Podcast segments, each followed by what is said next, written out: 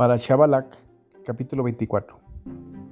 Bilam vio que era bueno a los ojos del Eterno bendecir a Israel, por lo que no fue como las otras veces hacia las adivinaciones, sino que dirigió su rostro hacia el desierto. Bilam alzó la vista y vio que Israel habitaba según sus tribus y el espíritu de Elohim estuvo sobre él.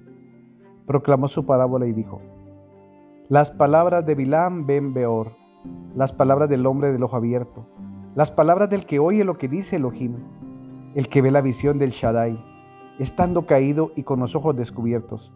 Qué buenas son tus tiendas, oh Jacob, tus lugares de residencia, oh Israel, que se extiendan como arroyos, como jardines junto a un río, como aloes plantados por el Eterno, como cedros junto al agua. El agua emanará de sus pozos y a su simiente estará junto a aguas abundantes. Su rey será exaltado sobre Agag y su reino será elevado. Es Elohim el que lo sacó de Egipto, de acuerdo con el poder de su exaltación. Él consumirá las naciones que lo oprimen y aplastan sus huesos, y sus flechas las atravesarán. Se agazapó y se recostó como un león, como un cachorro de león. ¿Quién puede pararlo? Los que te bendicen son bendecidos, y los que te maldicen son malditos. La ira de Balac se encendió contra Bilam y batió palmas. Balac le dijo a Bilam, Para que maldijeras a mis enemigos te convoqué, y he aquí que los bendijiste, continuamente hasta tres veces. Ahora huye a tu lugar. Dije que te honraría, pero he aquí que el Eterno te ha impedido el honor. Bilam le dijo a Balac, ¿acaso no les dije a tus emisarios a los que enviaste a mí diciendo, aun si Balac me diera todo su palacio de plata y de oro, no puedo transgredir la palabra del Eterno de hacer el bien o el mal por mi cuenta? Lo que el Eterno diga, eso haré. Y ahora, he aquí que me voy con mi pueblo. Ven, te aconsejaré lo que este pueblo le hará a tu pueblo en el final de los días.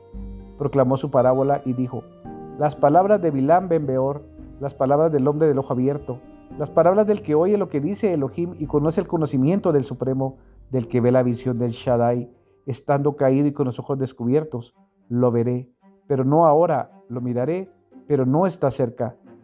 Una estrella ha surgido de Jacob y un portador de cetro ha subido a Israel y atravesará los dobles de Moab y los hijos de Set. Edom será como una conquista y Seir será la conquista de sus enemigos, e Israel alcanzará el logro. Uno de Jacob dominará, y destruirá los restos de la ciudad. Vio a Amalek y proclamó su parábola y dijo, Amalek es la primera entre las naciones, pero su fin será la destrucción eterna. Vio a los quenitas y proclamó su parábola y dijo, Fuerte es tu lugar de residencia y incrustado en una roca está tu nido. Pues si los quenitas fueran arrasados, ¿hasta dónde Asiria podía tomarte cautivo? Proclamó su parábola y dijo, ¿quién sobrevivirá cuando él imponga a estos?